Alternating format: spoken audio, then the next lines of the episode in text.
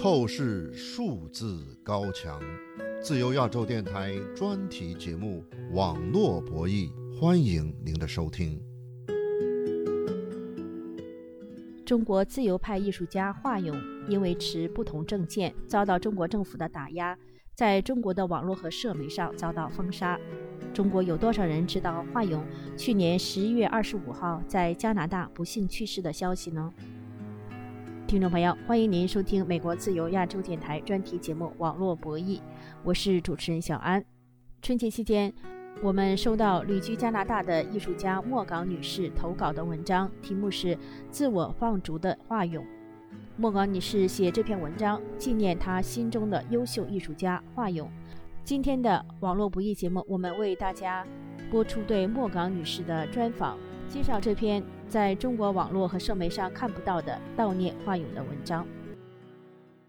只要能找到我，通过推特或微信各种手段找到我要发声的人，如果我证实了他这个是真实性，我都会去帮助发声的。华勇一九六九年出生于辽宁，二零一二年因为在北京天安门广场纪念六四而被劳教。二零一七年，华勇因为拍摄北京驱逐低端人口实况、发布海外网站而被警方追捕打压。二零一九年九月，华勇抵达泰国开始流亡生涯。二零二一年四月，他抵达加拿大，获得加拿大政府的政治庇护。中国公众党、团结工会都是华勇在海外创办的组织。大胆敢言的华勇，在网络和社媒上有不少追随者。和互相关注的朋友，下面就请听我们对莫港女士的专访。呃，莫港女士，您好。哎，您好，莫港女士啊，您为什么想到要给海外的网站还有自由亚洲电台投稿呢？呃，实际上，由于这个华勇呢，他有很强的争议性，也是被了贴了很多标签的人。然后呢，他呢是比较推崇一个勇武派革命和做团队，他这个让很多人害怕啊。其实我也同样的，我非常理解他，其实不想站出来的。但是他的去世很意外的给我一种我想要站出来为他发声的勇气。我想为这个坚守我们这一代理想主义而突然去世的华勇写一篇文章。因为华勇他是个很爱热闹的人，所以在这个特别的中国春节里面呢，我希望天堂里的华勇不孤独不寒冷，所以呢，我就从大年三十写到初一，然后呢分段就发到那个推特上面，就引起了很多这老朋友们的共鸣，所以他们呢就希望我能把这个文章。就投稿到你们这里来，还有其他网站，希望更多的人看到这篇文章。那么，像你写的这样的悼念华勇的文章，可以在中国的这个网站或者是中国的社媒、微信呐、微博上发表吗？那是绝对不可能的，因为华勇他不仅是异议人士，而且呢，他最重要的是自己投身于各种反对中国共产党，甚至他要建立组织的人，他是一个底层维权人士代言人之一。我其实我曾经问过一位我跟华勇在国内的共同朋友，我说我我想把呃华勇拉到我们的这个艺术评论圈的微信群里，然后我这位朋友马上说不能拉，因为只要一拉华勇的话，我们所有的人都被监控，而且立马被封群，所以呢他的东西不可能是被发表的，而且呢国内的可能有比我更懂得华勇这个他艺术的这种评论家。但是华勇的言论和实践太过于果敢，是没有人敢站出来为他梳理这些东西的。呃，华勇他的跨界呢，华勇他生前为很多弱势群体发声，嗯，被他救助的朋友只知道他是艺术家，但不懂他的艺术，更谈不上他的其他的呃很前沿的行为艺术啊，还有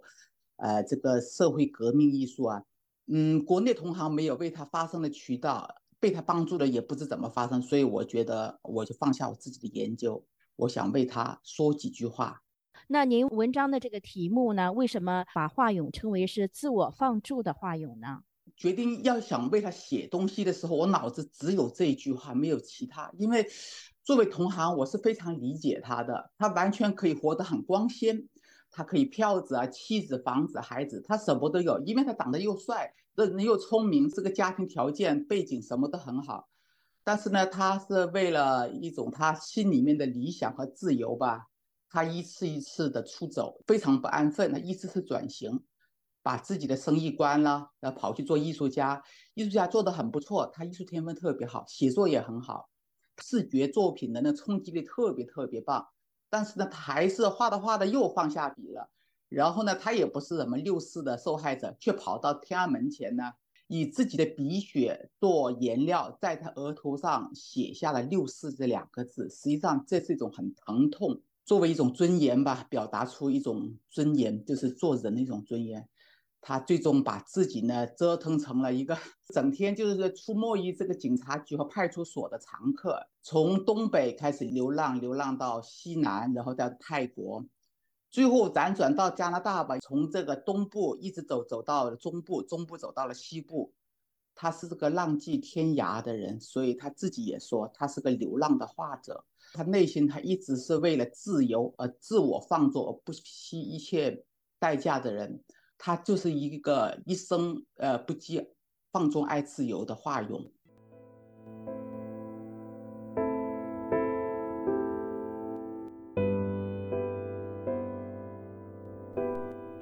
国内。发声说真话是一个非常非常不容易，不单要面临监狱、牢房这种不可确定的迫害，同时你还要面对自己内心的这种恐惧，战胜自己忧郁症啊这种恐惧。去年十一月底在加拿大去世的中国意见艺术家华勇，以前曾告诉自由亚洲电台，他在微博和微信上曾被封过几十个账号。他的名字在中国网络上也是敏感禁词，可见华勇去世的消息和悼念他的文字只能在海外网络和社媒上流传。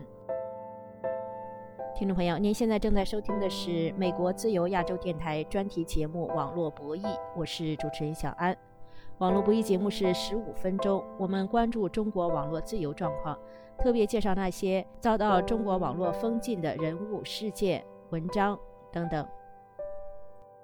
旅居加拿大的艺术家莫港女士在春节期间撰写了文章《自我放逐的华勇》。她在这篇文章提到，华勇旅居加拿大之后，她曾给华勇提意见，告诉他少唠叨、简短些，少抽烟、少吃方便面，安心找个美女在加拿大过日子。或许劝华勇的人多了，华勇后来干脆开了一期节目，细说他有一位美丽的女友叫革命。在这种戏言中，莫港女士感受到华勇的沉重使命。请继续收听我们对《自我放逐的华勇》一文的作者加拿大的莫港女士的专访。呃，莫港女士，那么您是从什么时候开始关注华勇的呢？又跟他有哪些交往呢？实际上，我认识他是是二零一七年，就是这个北京低端人口的时候，他不是发了很多视频嘛，也是在我的艺术评论圈里面，首先有人发出来，然后呢，我就特别关注，因为他原来也曾经在这个时事评论圈里面，我一直关注，但是呢，没有真正交往。真正交往是当我知道他登陆加拿大之后，哎，我就一直关注。然后呢，当我知道他在这个多伦多的时候，居然是住一个。四平方米的出租屋的时候，我当时特别就是有意外，我想我必须我得帮他一把，我能预想到他所面对的困境，所以呢，我是几次我一直跟他谈，就是如何的融入加拿大的艺术圈，然后呢，我甚至想帮他申请相关的艺术项目从加拿大政府这里来，但是呢，我的尝试第一次条件没成熟，所以没成功。但是第二次的时候，我那个把他呢，就是加入了我所做的这个政府资助的艺术研究项目当中。但是很遗憾，走了。他做了多少项目呢？做了吗？没做。所以这就是为什么我心里最难受、最难受的事情。您在自我放逐的华勇这篇文章里面说，华勇是中国优秀的艺术家，奇特的三栖艺术家。为什么这么说呢？这个呢是从我自己专业角度判断，因为我从事这个视觉艺术有三十多年吧，也做了多元文化研究也得到了加拿大政府有关部门的大力支持。我真的见过很多艺术家，因为我自己就是艺术世家出身。但是呢，像华勇这样子很奇葩的，又让我感动的真不多。我一直在想，他这种特质是怎么形成的？甚至我觉得可能是因为他的阅读障碍成就了他的艺术。他成功的绕开了中国式的洗脑，所以他的创造性很奇特。所以最初他到加拿大的时候，他画的那个画让我眼前一亮，因为他拿的那个广告纸啊，就是每个星期的那个商店里那个 flyer 去画。然后呢，我马上打电话给他，我要他保留的，我要他做一个项目，就是在他，呃，登陆加拿大一年之后，就是做这个艺术项目，反映新移民的一个艺术课题。但是呢，他没有去做，他更多的是还是维持一个想关注社会，然后呢，就做一个这个社会革命的一个艺术家。为什么这么讲呢？因为我们说，就是做一个画家还比较容易理解，但是作为一个呃行为艺术家呢，实际上是一个个人对社会的就是这种反应，这还是个个体对社会的反应。但是到第三步的时候，他做的很奇葩，就是什么呢？他就。希望就是大家能都参与进来，以社会革命的这种行为做成一种艺术，然后表达自己独特的表达自己说不。那么这个您在文章中谈到了华勇有一个四千人的群，这个群是指电报群吗？还是在哪一个社媒上的群呢？您文章中还提到有些群友还得到他的帮助，是吧？对对，他最大的群是电报群，其实他还其他那个软件上也有千人群，但最大的是这个，大概是四千人吧。这是他在二零二一年九月份吧，他成立了一个团结工会。后来呢，他想淡化自己个人的形象，而且去中心化呢，他把这个群名改成了这个团结工会粉丝群。呃，实际上他帮助过很多人，得到过他帮助的很多人，其实都在这个群里面。由于这个华勇呢，他是一个社会活动家，他又经常出没于这个警察局和派出所，所以他特别有经验如何周旋。很多的这些被监控的这种人士啊，或追踪的人士呢，都会想方设法与华勇联系。所以在他的这个群里面，很多人一般都是潜伏不吱声，然后把自己的信息呢，通过这个群呢留到华勇那里，然后呢，万一自己出事的时候呢，他马上就可以让那个华勇。公布相关的自己个人的的信息，还有当地警方的信息，比如说像那个董瑶琼的父亲，这千里寻他，然后呢想救自己女儿的那个事儿，像他为这个张展和张盼成、方斌等做的呼吁，还有为橘子洲头呼吁的这些事情，他其实很像一根保险丝，他愿意做大众的保险丝，这就是让我很感触，我觉得。我很为有这样的专业同行而骄傲，但是呢，也为他的去世我很伤痛。